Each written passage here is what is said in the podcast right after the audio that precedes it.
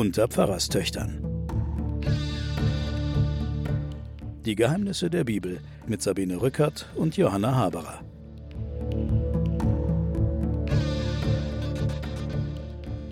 Willkommen zu den Pfarrerstöchtern und den Geheimnissen der Bibel, liebe Hörerinnen und Hörer.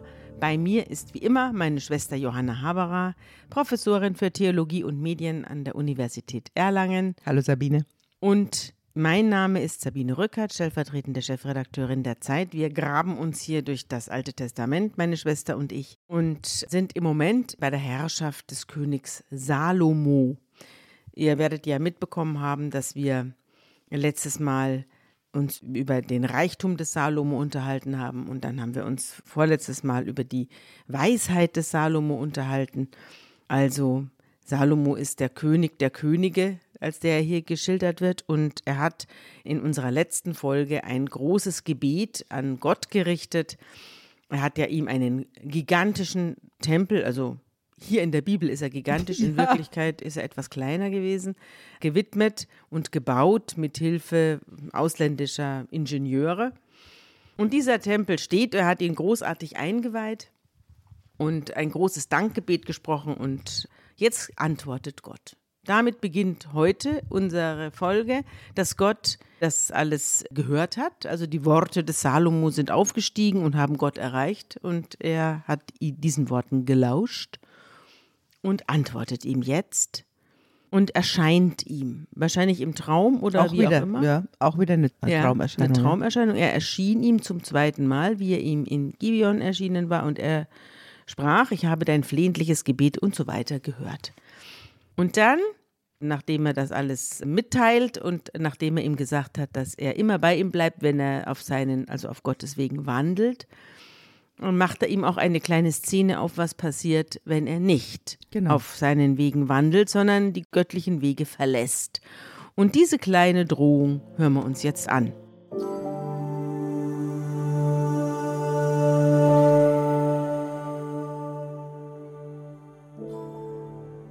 Werdet ihr euch aber von mir abwenden, ihr und eure Kinder, und nicht halten meine Gebote und Rechte, die ich euch vorgelegt habe, und hingehen und anderen Göttern dienen und sie anbeten, so werde ich Israel ausrotten aus dem Lande, das ich ihnen gegeben habe, und das Haus, das ich meinem Namen geheiligt habe, will ich verwerfen von meinem Angesicht.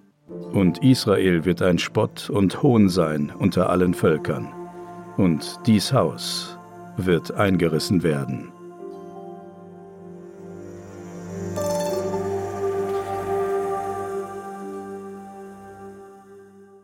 Da hast du den O-Ton der theologischen Deutung der Katastrophe des Exils hier. Ja. Das ist der O-Ton der Priester, die sagen, dass die Tatsache, dass wir den Krieg verloren haben, dass wir das Land verloren haben, dass Jerusalem in Trümmern liegt, diese Tatsache haben wir. Und der, dass der Tempel platt ist, der und Tempel dass der zerstört. Tempel zerstört ist. Das ist alles der Grund, warum wir nicht uns religiös klar verhalten haben, sondern andere Götter angebetet haben oder andere Kulte geduldet haben und so weiter und so fort. Das mhm. ist ja eine sehr starke Verengung auf der einen Seite, die da theologisch im Exil passiert, aber eine Erweiterung auf der anderen Seite, weil auf der anderen Seite wird ja dann der Jahwe oder der Gott als auch ein Gott aller Menschen entdeckt und geglaubt. Mhm. Also zum Beispiel der Gott, den wir ganz am Anfang in Genesis 1 kennengelernt haben, mhm. der Himmel und Erde macht mhm. und der alle Menschen macht und so. Mhm. Das ist der Gott, der in Babylon entsteht. Ein Universalgott mhm. und auf der anderen Seite aber einen, der den Anspruch hat, keine anderen Götter neben mir. Mhm. Und das ja, ist das Bewusstsein, das im Exil entsteht. Also das ist eine nachträglich eingefügte Passage hier, die Jetzt aus der Ex-Post sozusagen ein Rückblick auf die Vergangenheit und da lässt man Gott schon mal die Prophezeiung aussprechen über das, was ja. man dann auch erlebt hat. Ja, und dieses Gefühl hätte ich doch oder hätte wäre ich, ich, dann wäre mhm. uns dieses Schicksal erspart geblieben. Mhm. Mhm. Ja, danach bleibt es einfach so stehen und es wird weiter erzählt, dass Salomo 20 Jahre an den beiden Häusern, dem Tempel und seinem eigenen Palast gebaut hat. Und der König Hiram hat das alles letztlich ins Werk gesetzt. König Salomo hat ihm dafür 20 Städte abgetreten in der Landschaft Galiläa. als Hiram aus Tyros herüberreist, um sich die Städte anzusehen, die Salomo an ihn gegeben hat, da gefielen sie ihm nicht. Und er meinte, was sind das für Städte, die du mir gegeben hast, mein Bruder? Man nennt sie Land Kabul bis zum heutigen Tag. Das heißt, Das heißt dürres Holz. ja, oder nichts. in meiner Fußnote. Oder wie nichts Mhm. oder Sumpf oder also auf jeden Fall hat er eben offensichtlich sumpfige Gegenden und trostlose Dörfer Ja. überschrieben. Ja, aber das bleibt dann stehen. Mhm. Es wird nicht weiter erzählt. Es wird nicht erzählt, wie Salomo darauf reagiert. Mhm. Es wird auch nicht geschildert, ob das stimmt, was der Hiram sagt. Und warum jetzt kein Krieg ausbricht. Normalerweise müsste der Hiram ja sagen, okay, dann nehmen wir eben jetzt alles wieder mit. Und das tut er aber nicht. Anscheinend lenkt Salomo ein, aber es wird nicht weiter erzählt. Die Geschichte hat kein Ende. Sie wird ja vorher, da habe ich schon mal darauf hingewiesen, so erzählt, als ob da Salomo eigentlich viel zu viel bezahlt und dass der Hiram aus diesem Geschäft als der Gewinner rausgegangen ist. Das wird vorher zwischen den Zeilen erzählt. Möglicherweise ist das jetzt hier so ein Nachklapp dazu und dass er natürlich der Salomo nicht betrogen worden ist, sondern umgekehrt der Hiram unzufrieden war Ja. mit dem, was er bekommen hat. Das so, kann ich mir vorstellen. So kann man sich ja, das vorstellen. Es kommt jetzt noch ein weiterer Nachklapp. Jetzt geht es um die Fronarbeiter. Da wurde nachträglich was eingefügt. Und zwar wird jetzt beschrieben, dass Salomo Fronarbeiter aushebt zum Bau des Tempels und seines Palastes, aber auch des Milo.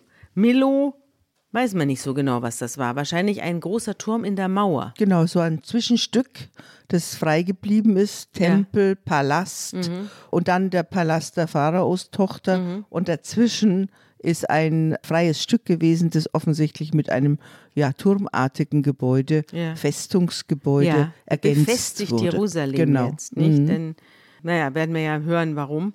Er, er baut den Milo und die Mauern von Jerusalem, Hazor, Megiddo und Geser. Denn der Pharao war heraufgezogen, hatte Geser erobert und eingeäschert. Die Kanaaniter, die darin wohnten, hat, wurden, hat der Pharao getötet und die Stadt als Brautgeschenk seiner Tochter, der Frau des Salomos, mitgegeben. So kam es also in den Besitz des Salomo. Und der baut nun Geser wieder auf. Ferner baute er das untere Bet Horon aus, sowie Baala und Tamar in der Steppe im Land Juda. Dazu alle Vorratsstädte, die ihm gehörten, die Städte für die Wagen und ihre Mannschaft und was er sonst noch in Jerusalem hatte. Also niemals Mhm. hätten wir vorher gelesen bei Saul oder auch bei David, dass ihm irgendwas gehörte. Erstmalig lesen wir, als er mit seiner Privatarmee Jerusalem Mhm. eingenommen hat. Das wird die Stadt Davids. Mhm. Und jetzt siehst du, dass der König übers Land geht und sich das einverleibt. Ja, die Reste der Amoriter, Hethiter, Perisiter, Hiviter und Jebusiter, die nicht zu den Israeliten gehörten und von denen noch Nachkommen im Land lebten, die Israeliten hatten sie nicht ausrotten können, Klammer zu, hob Salomo als Fronarbeiter aus und sie blieben bis zum heutigen Tag. Von den Israeliten aber machte Salomo niemanden zum Sklaven. Und da schreibt jetzt meine Fußnote, das ist ein später korrigierender Einschub. Er soll erklären, dass Salomo nicht freie Israeliten, sondern Fremde zu Fronarbeitern machte. Das stimmt aber nicht. Das ist eine Verklärung des Salomo. Genau. Wir sehen ja überhaupt verklärende Texte hier, Mhm. aber wir sind den Texten ja auf der Spur. Wir haben ja gesehen, wo sie auch ein bisschen rumschwindeln Mhm. und wo auch Tatsache ist, wir werden es ja dann noch sehen, dass die Israeliten zunehmend auch unzufrieden werden über diesen Zustand. Ja. Und natürlich mussten die in diesen Städten arbeiten, die der Ja. Salomo aufgebaut hat, und zwar vermutlich ohne Lohn. Ja.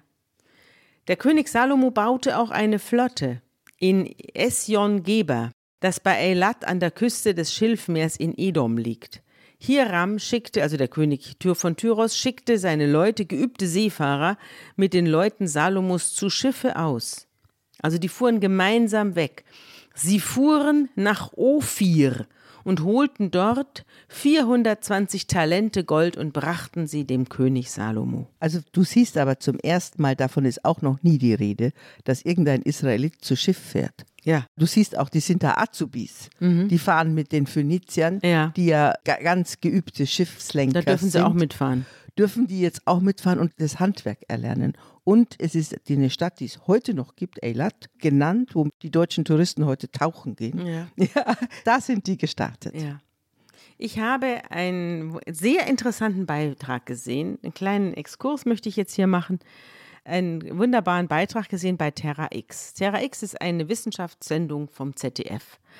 Es ging darum, wo liegt Ophir? Sie fuhren nach Ophir und holten von dort 420 Talente Gold. Und daraufhin brach natürlich die große Frage aus, wo liegt Ophir und gibt es da noch Gold?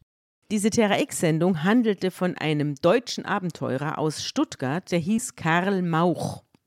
Und der ist 1871, als es viele Abenteurer gab, losgezogen, um das Land Ophir zu suchen und gelangte in den Süden Afrikas, das damals als legendäres Goldland Salomo galt. Man hat also angenommen, die Phönizier, die ja immer an den Küsten entlang, die sind ja Schippert. geschippert sind, dass die also Afrika um mehr oder weniger umrundet hätten und bis hinunter nach Zimbabwe gelangt seien. Und dort sollte also das sagenhafte Land Ophir sein denn es ist von einer langen Fahrt und einer großen Entfernung die Rede in der Bibel. Und deswegen hat sich dann irgendwann mal die Sage festgesetzt, in Simbabwe habe man dieses Gold gefunden oder das sei also 400 Kilometer von der Küste entfernt. Also dieser Karl Mauch, der hat sich dann zusammengetan mit einem Elefantenjäger und gemeinsam sind sie dann ins Innere des Landes vorgedrungen.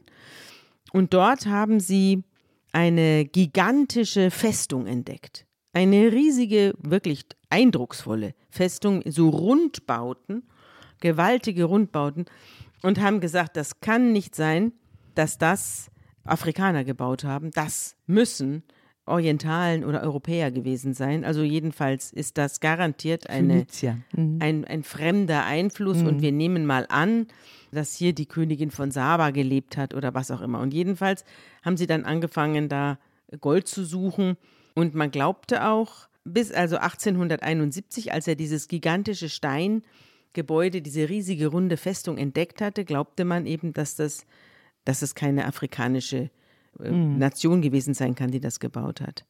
Und man glaubte auch, also dieser Mauch, der glaubte damals auch, dass er das Ophir gefunden hat und den großen Goldschatz. Und es glaubten dann viele andere und äh, wühlten da auch herum.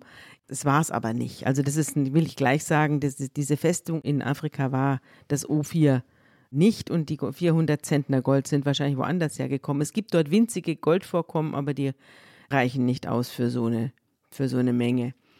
Der Witz ist aber, dass Zimbabwe heißt das Haus aus Stein, der Bau aus Stein. Mhm. Und diese Burg heißt auch Zimbabwe. Und jetzt erst, mhm. in der neuesten Zeit hat man herausgefunden, dass dieses gewaltige Bauwerk eben von Afrikanern und zwar von den lokalen Bauleuten dort nee. geschaffen worden ist, mhm. ja.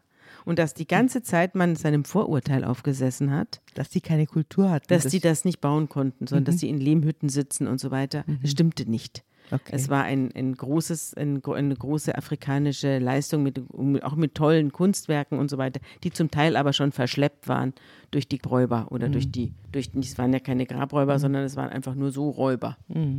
Ja, das wollte ich an dieser Stelle mal mhm. anmerken, weil wir gerade bei O4 sind, können wir auch gleich rübergehen zu Saba. Mhm.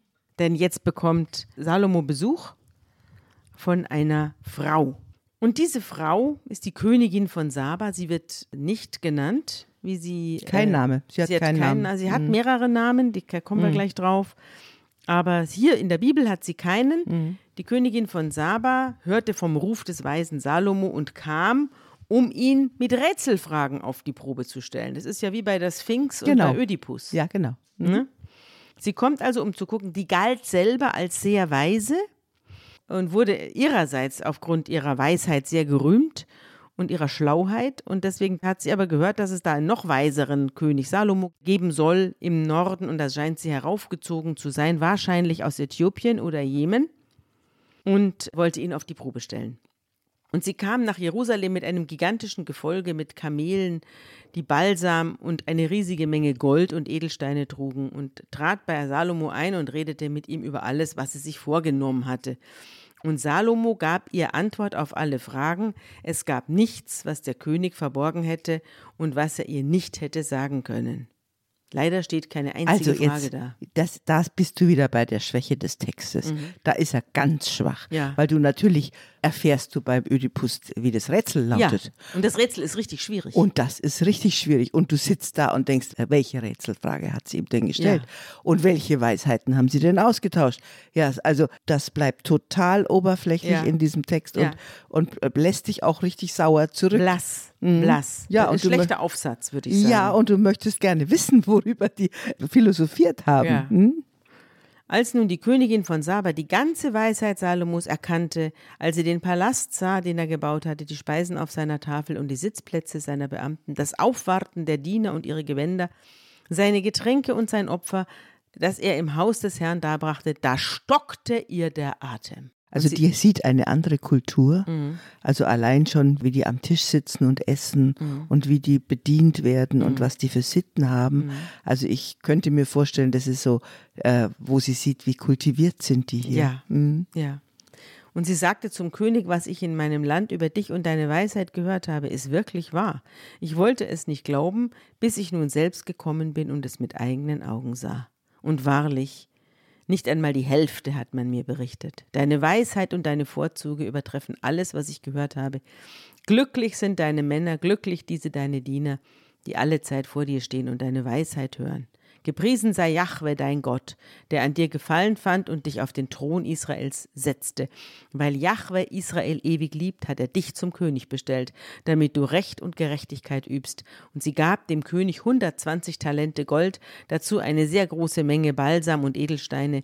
Nie, niemals mehr kam so viel Balsam in das Land, wie die Königin von Saba dem König Salomo schenkte. Auch die Flotte Hirams, die Gold aus Ophir holte, brachte von dort große Mengen Almugim-Holz und Edelsteine. Man weiß nicht genau, was das für ein Holz ist. Mhm. Wahrscheinlich wertvolle Holzart, mhm. schreibt, mhm. steht da in meinen Fußnoten. Und der König ließ aus dem Holz Schnitzarbeiten für das Haus des Herrn machen und den königlichen Palast sowie Zittern und Harfen für die Sänger anfertigen. Solches Holz ist nie wieder in das Land gekommen und bis zum heutigen Tag nicht mehr gesehen worden. König Salomo gewährte der Königin von Saba alles, was sie wünschte und begehrte. Dazu beschenkte er sie reichlich, wie nur der König Salomo es vermochte. Und dann kehrt sie wieder nach Hause. Mhm. Also das war ein sehr kurzer, wird ja unglaublich überhöht. Mhm wurde ja vielmals gemalt. Übrigens ist die Königin von Saba fast immer weiß, ja, wird als weiße und besonders hellhäutige Frau dargestellt. Dabei muss sie schwarz ja, gewesen sein. Also, dass sie schwarz war, ist im Hohen Lied.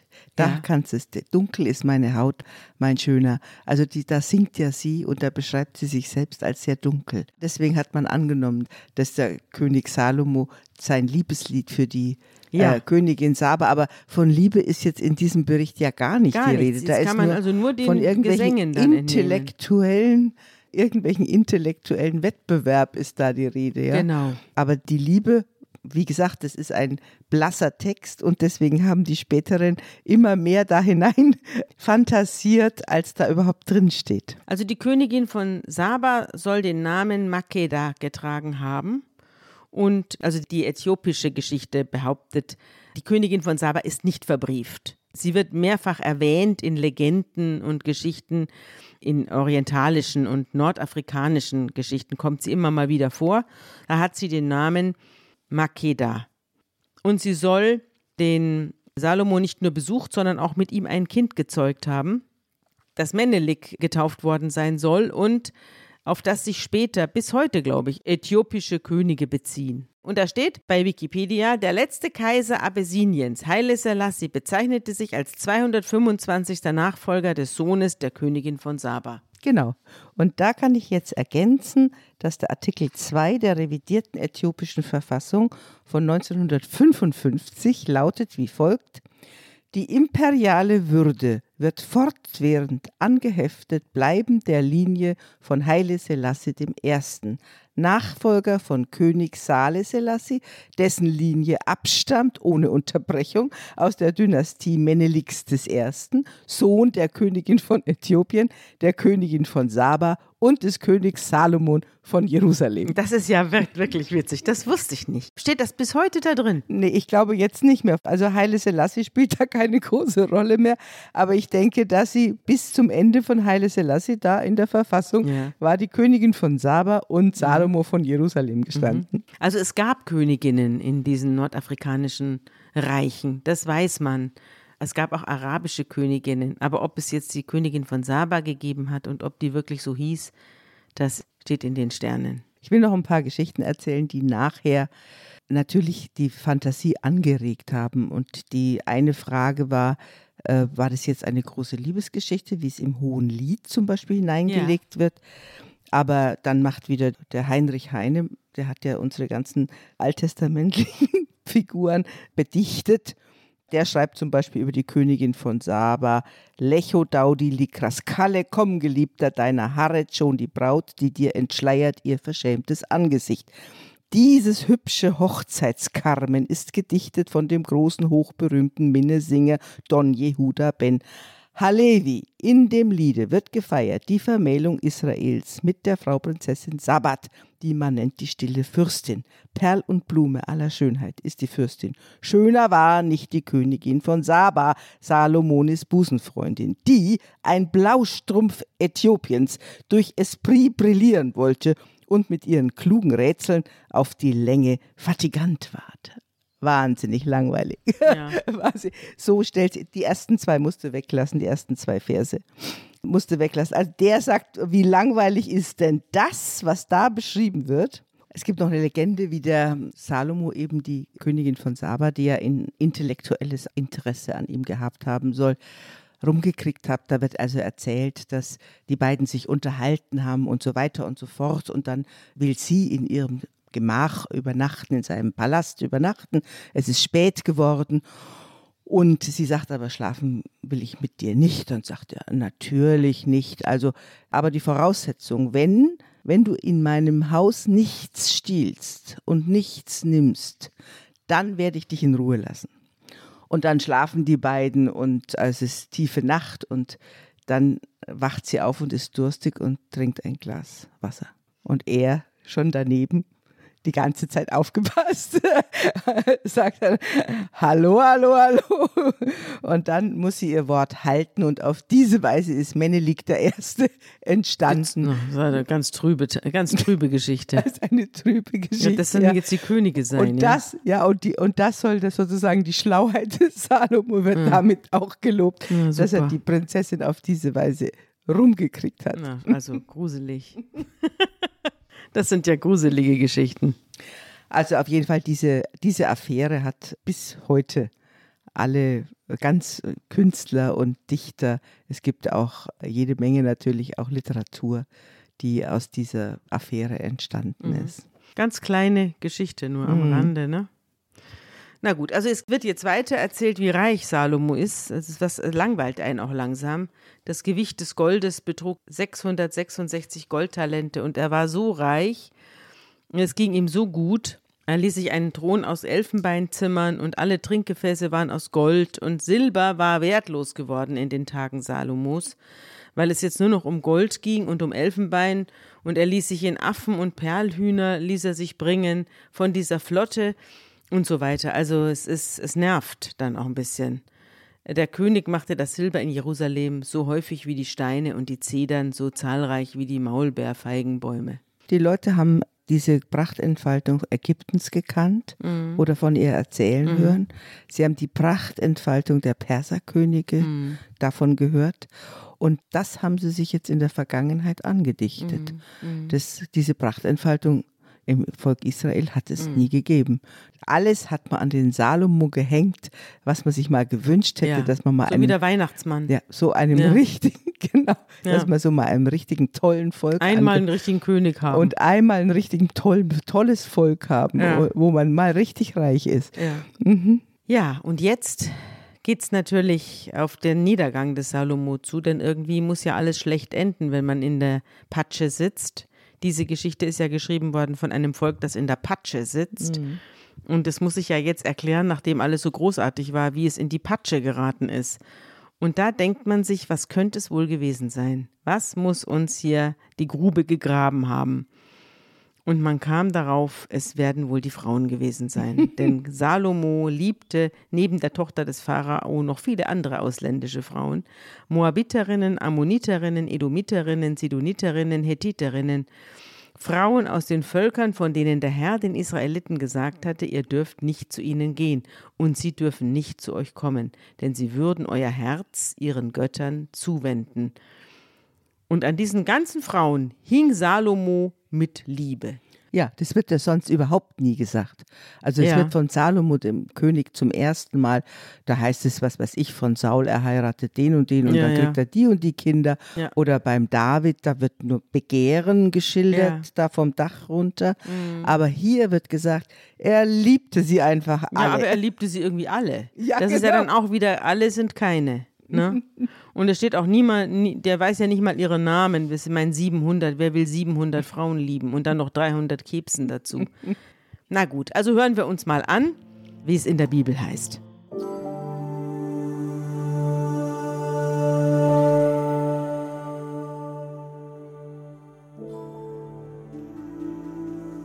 Und er hatte 700 Hauptfrauen und 300 Nebenfrauen. Und seine Frauen verleiteten sein Herz. Und als er nun alt war, neigten seine Frauen sein Herz fremden Göttern zu, so dass sein Herz nicht ungeteilt bei dem Herrn, seinem Gott war, wie das Herz seines Vaters David. So diente Salomo der Astarte, der Göttin der Sidonier und dem Milkom, dem greulichen Götzen der Ammoniter. Und Salomo tat, was dem Herrn missfiel, und folgte nicht völlig dem Herrn, wie sein Vater David.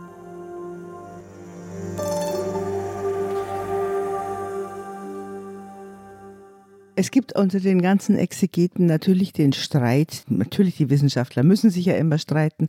Aber in dieser Erster Könige, in dieser Beschreibung der Herrschaft des Salomo, sind da zwei verschiedene Quellen ineinander gestrickt worden. Und zwar eine, die Salomo kritisch ist und eine königskritische und eine, die königstreu ist und die Herrschaftsform eines Königs toll findet.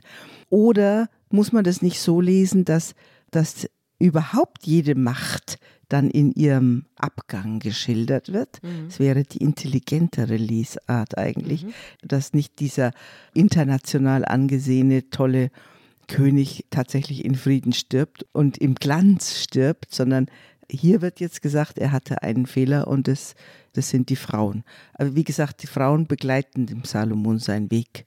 Wir haben gehört, eben Bathseba, dann kommen die zwei Huren, wo er sein weltberühmtes Urteil fällt, dann kommt die Pharaonentochter, dann kommt die Königin von Saba. Und jetzt sind es die 700, die ihm, die seinen Niedergang ein ähm, Läuten. läuten. Hm. Ja, und er baut auf dem Berg östlich von Jerusalem eine Kulthöhe für verschiedene Götzen und auch unter anderem für Milkom, der auch Moloch ist. Ja. Also Moloch ist ja der Inbegriff des Bösen Ja. und des Üblen. Und diesem Gott baut er, dem Götzen der Ammoniter, baut er einen, einen Kult. Und jetzt könnte man natürlich sagen, na gut, also das sind halt die Frauen, die haben halt ihre eigenen Glaubensrichtungen und denen baut er halt jetzt auch Altäre. Liberale Haltung. Ja, es ist äh, er hat ja auch, ich meine, wenn der jetzt mit verschiedenen Frauen verheiratet ist, dass die dann alle jetzt Jahwe zuneigen sollen, ist ja auch ein bisschen viel verlangt, aber das wird ihm jetzt übel genommen. Das hat er bestimmt schon viele Jahre gemacht, aber jetzt wird es ihm übel genommen, jetzt wo er alt wird und ja gar nicht mehr so richtig Herr seiner Sinne ist. Offenbar, so wird es ja hier so ein bisschen geschildert, dass er jetzt so ein Opa ist, der rumbuxiert wird von den Frauen, die ihm immer mehr aus der Nase ziehen. Das ist eine gute Beobachtung, weil es auch die Parallele jetzt zum David David, ist. wieder wird parallel erzählt zu dem Niedergang des David. Ja, Gott wird aber wütend. Also Gott hat überhaupt kein Mitleid mit seinen Figuren, Nein. sondern er sieht jetzt auch diesen Mann, der da langsam alt und tattrig wird, aber das hindert ihn nicht daran, eine riesen Wut auf ihn zu entwickeln. Und er wendet sein Herz von ihm ab. Und nachdem er ihm zweimal erschienen war und ihm verboten hatte, fremden Göttern zu dienen. Das ist wieder die Anspielung auf die beiden Traumgesichter. Ja, genau. Und Ähm, jetzt erscheint er ihm wieder. Genau. Und erscheint ihm jetzt ein drittes Mal und sagt, weil es so mit dir steht, weil du meinen Bund gebrochen und die Gebote nicht befolgt hast, die ich dir gegeben habe, werde ich dir das Königreich entreißen und es deinem Knecht geben. Nur deines Vaters David wegen werde ich es nicht schon zu deinen Lebzeiten tun, sondern erst deinem Sohn werde ich es entreißen. Gleiches Muster wieder. Ja. Wie David stirbt auch und da Ja. wird, werden die, die Schulden werden dem Vererbt. Sohn vererbt. Und hier auch. Und da sieht man auch, dass Gott viel Zeit hat. Nicht? Da, Ja. Die Menschen haben ja immer nur eine kleine Spanne und müssen schauen, dass alles in diese rein, Spanne reinpasst. Aber Gott sagt, okay, wenn nicht der, dann eben der Nächste. Mir ja wurscht. Tausend Jahre sind vor ihm wie ein Tag und wie eine Nachtwache. Zur Strafe entsteht dem Salomo jetzt ein Feind im eigenen Haus. Das ist der Edomiter Hadad. Der stammt aus einer königlichen Familie von Edom. Und als David, der Vater des Salomo, die Edomiter geschlagen hatte und der damals noch lebendige Heerführer Joab hinaufzog, um die Gefallenen zu begraben, tötete er in Edom alles, was männlich war. Halbes Jahr war er da. Halbes Jahr war er da und hat alles ausgerottet, was Furchtbar. männlich war. Aber es ist ihm doch wieder der eine oder andere entkommen, nämlich der kleine Hadad floh mit irgendwelchen Leuten, wahrscheinlich als Mädchen verkleidet, nach Ägypten und war noch ein Kind und wurde dort in Midian, sind sie aufgebrochen und gelangten nach Ägypten zum Pharao, dem König von Ägypten, und der gab dem Hadad ein Haus und sorgte für seinen Unterhalt und schenkte ihm ein Grundstück. Und der Hadad fand eine solche Gnade vor dem Pharao, dass dieser ihm sogar die Schwester seiner Gemahlin Tachpenes zur Frau gab. Und die Schwester gebar ihm einen Sohn, der hieß Genubat. Und Tachpenes zog diesen Genubat im Hause des Pharao auf. Also die Tante, die Königin war, zog den kleinen Genubat auf. So ein bisschen im Mose. Wie eine Mose-Geschichte, genau. Mose 2.0 habe ich mir da an den Rand geschrieben. Und da lebte der Genubat im Hause des Pharao unter dessen Söhnen. Und als der Hadad nun in Ägypten hörte, dass der David gestorben war und auch der böse Heerführer Joab tot war, wir haben ja gehört, er wurde ja am Altar des Herrn erschlagen, bat er den Pharao, lass mich in mein Land zurückkehren. Und der Pharao sagte, warum? Hast du es hier nicht schön? Und er sagt aber, der Hadad sagt, nein, lass mich ziehen. Ich habe noch eine Rechnung offen. Ich habe noch eine Rechnung offen. Wir sind alle sehr nachtragend hier, ne? Gott ließ aber dem Salomo noch einen zweiten Widersacher erstehen. Das ist der Reson, der Sohn des Eliadas. Und von dem heißt es, als David viele Aramäer niedermachen ließ, sammelte Reson Männer um sich und wurde Anführer einer Freischar. Also das waren Räuber, Wie David. wie David selbst. Später zog er nach Damaskus und ließ sich dort nieder und wurde König in Damaskus. Mhm. Also Syrien sind wir jetzt. Ja. Ja. Also du hast zwei Richtungen, Ägypten die Ja. eine Richtung und, Und im Norden tut sich auch Norden was. tut sich was. Da Mhm. ist der Reson. Ja. Und er wurde ein Widersacher Israels, solange Salomo lebte und vermehrte das Unglück, das von Hadad im Süden ausging. Er hasste Israel und herrschte über Aram. Und auch Jerobeam, der Sohn des Nebat, ein Das Beamter Salomos selbst, also auch an seinem Busen hängt die dritte genau, Schlange. genau, in Eigenzucht jetzt, ja. Ja. Er hob sich in der Mitte des Palastes gegen den König. Das war ein Ephratiter und seine Mutter war Zerua. Mit der Erhebung hat es folgende Bewandtnis. Salomo baute den Milo. Darüber haben wir ja gesprochen. Milo, der, Turm der große Hm. zwischen Turm. dem Palast und Genau. dem, hm. Und schloss damit die Lücke in der Stadt Davids. Also eine Lücke zwischen den Palästen und in der Stadtmauer. Jerobeam war ein tüchtiger Mann und als Salomo sah, wie der junge Mann arbeitete, machte er ihn zum Aufseher über alle Fronarbeiten des Hauses Josef. Als in jener Zeit Jerobeam einmal aus Jerusalem herauskam, begegnete ihm auf dem Weg der Prophet Ahia aus Shiloh.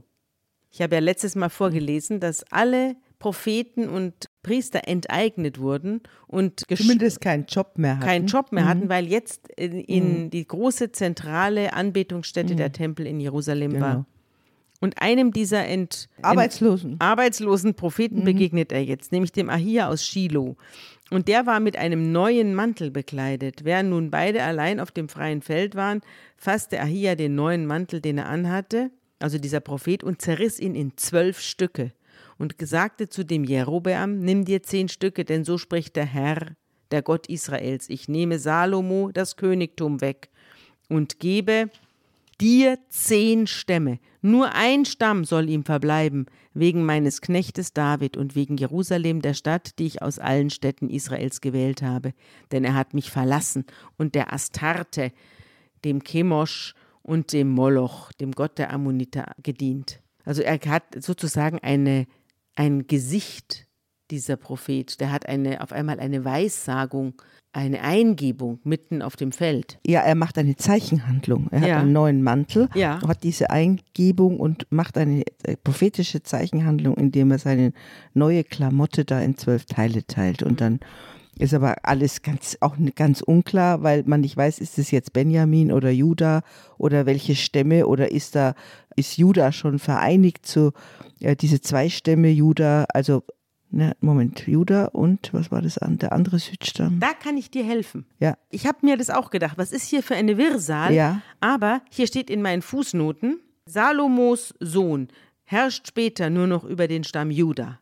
Jerobeam herrscht über zehn Stämme. Der Stamm Levi hatte ja gar kein eigenes Stammesgebiet erhalten. Das ist ja der Priesterstamm. genau, das ist das ist die, Die haben kein, deswegen hat er nur noch einen Stamm. das ist die zweite Theorie. Ja, Genau. zwölf und eins, äh, zehn und eins ist eben nicht elf, sondern zwölf in Genau. diesem Fall. Ja. Denn Levi hat keinen eigenen Stamm. Der Stamm Simeon war im Stamm Juda aufgegangen. Genau. Die Josef-Stämme Ephraim und Menasse werden als zwei Stämme gezählt. Damit ist die Zwölfzahl erreicht. Okay. Also es ist, hat sich im Laufe der Jahrhunderte hat sich alles umgedreht und durcheinander gegangen, sodass die klassischen zwölf Stämme Israels existieren nicht mehr. haben sich, haben sich neu geordnet. Formiert, Aber ja. was du jetzt da findest bei dem Jerobeam, ist im Grunde genommen eine Spionsituation oder wie sagt man, sie verabreden sich oder treffen sich, heißt es da auf Ja. dem Felde. Ja. Also du hast ein, du hast ja eine Diktatur, das hast du ja alles schön beschrieben. Ja. Und der Jerobeam, der trifft sich jetzt mit einem, der auch was verloren hat Mhm.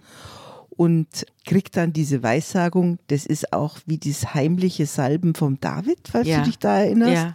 Also die neue Herrschaft wird schon, Die wächst schon. die wächst schon auf Im Schatten der großen Sonnenblume Genau. äh, Salomo. oder wächst schon unterhalb, die neue Herrschaft. unterhalb der großen Mauern auf dem Felde Mhm. treffen sich die Verschwörer und machen schon mal aus, Mhm. dass der größere Teil der Angelegenheit dem Beamten, Mhm. dem Ex-Beamten Jerobeam gehören wird. Zehn Stämme. Werbung. Diese Woche in der Zeit? Die Bücher des Frühlings. 16 Seiten blühende Fantasie. Von gefährlichen Liebschaften, einer Flucht auf dem Mississippi und magische Erzählkunst. Das Literaturspezial zur Buchmesse in Leipzig. Die Zeit, Deutschlands größte Wochenzeitung. Jetzt am Kiosk oder direkt bestellen unter zeit.de/slash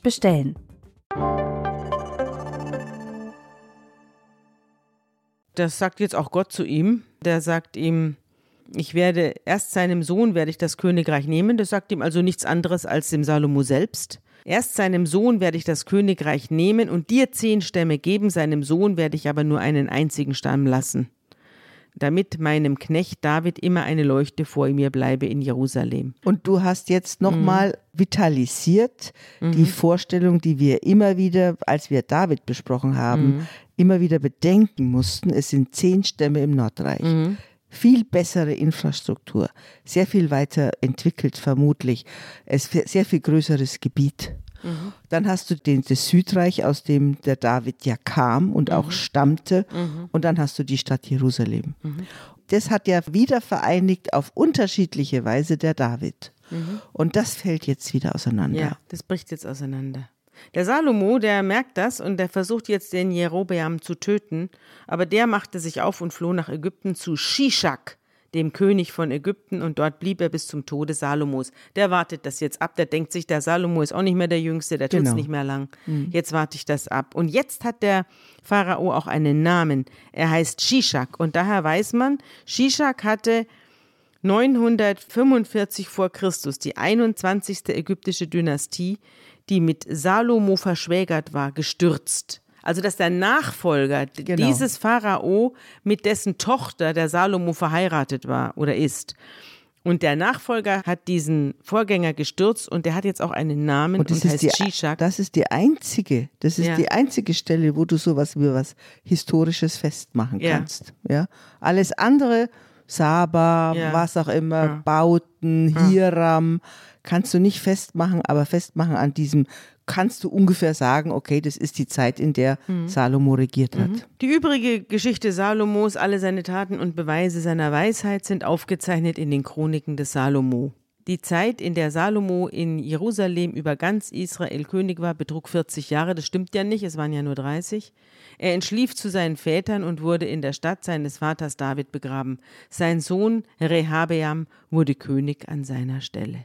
Und interessant ist, dass die Geschichte des Rehabeam jetzt anfängt, aber dass der überhaupt nicht groß eingeleitet wird. Es wird nicht erzählt und er hatte einen Sohn und der Sohn machte dieses und jenes und er war ein, eine Leuchte und er sah prima aus und was wir sonst immer so hören. aber diesmal er hatte einen Sohn und der wurde jetzt ja, sein der, Nachfolger. Der ist, glaube ich, auch nicht besonders beliebt in der Geschichte. Ja, auf den kommen wir nächstes ja, Mal. Genau. Auf den kommen wir nächstes Mal zu sprechen, denn Rehabeam ist auch wieder eine interessante Geschichte, aber Du hast ein ganz großes Wort zum Schluss heute, nehme ich an, ne? Ja, es ist so eine kleine Zusammenfassung der Regentschaft des Salomo, auch wieder Salomo selbst in den Mund gelegt, der ja wahrscheinlich im dritten Jahrhundert vor Christus wurde die Schrift des Predigers Salomo geschrieben. Und da wird dem Salomo Folgendes in den Mund gelegt.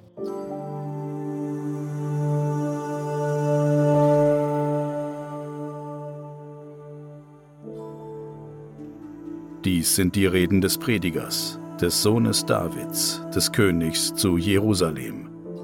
Es ist alles ganz eitel, sprach der Prediger. Es ist alles ganz eitel.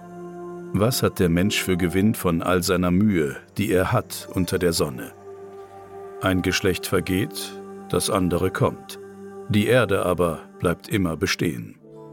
Die Sonne geht auf und geht unter, und läuft an ihren Ort, dass sie dort wieder aufgehe. Der Wind geht nach Süden und dreht sich nach Norden und wieder herum an den Ort, wo er anfing. Alle Wasser laufen ins Meer, doch wird das Meer nicht voller. An den Ort, dahin sie fließen, fließen sie immer wieder. Alles Reden ist so voll Mühe, dass niemand damit zu Ende kommt. Das Auge sieht sich niemals satt und das Ohr hört sich niemals satt. Was geschehen ist, eben das wird hernach sein. Was man getan hat, eben das tut man hernach wieder. Und es geschieht nichts Neues unter der Sonne. Geschieht etwas, von dem man sagen könnte, sieh, das ist neu. Es ist längst zuvor auch geschehen in den Zeiten, die vor uns gewesen sind. Man gedenkt derer nicht, die früher gewesen sind, und derer, die hernach kommen. Man wird auch ihrer nicht gedenken bei denen, die noch später sein werden. Ich sah an alles tun, das unter der Sonne geschieht, und siehe, es war alles eitel und Haschen nach dem Wind.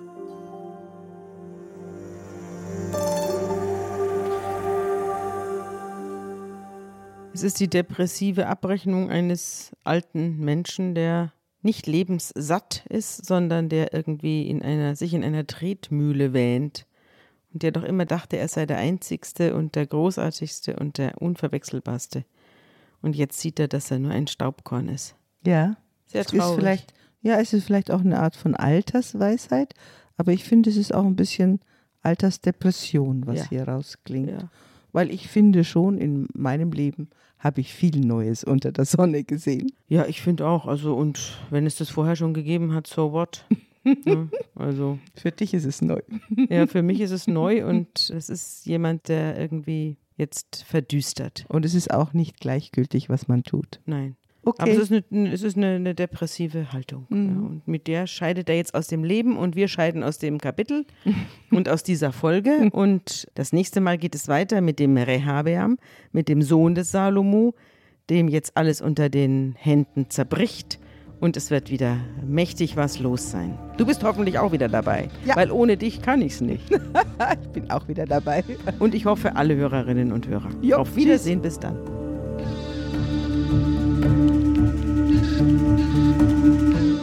Unter Pfarrerstöchtern ist ein Podcast der Zeit und von Zeit Online, produziert von Pool Artists. Musik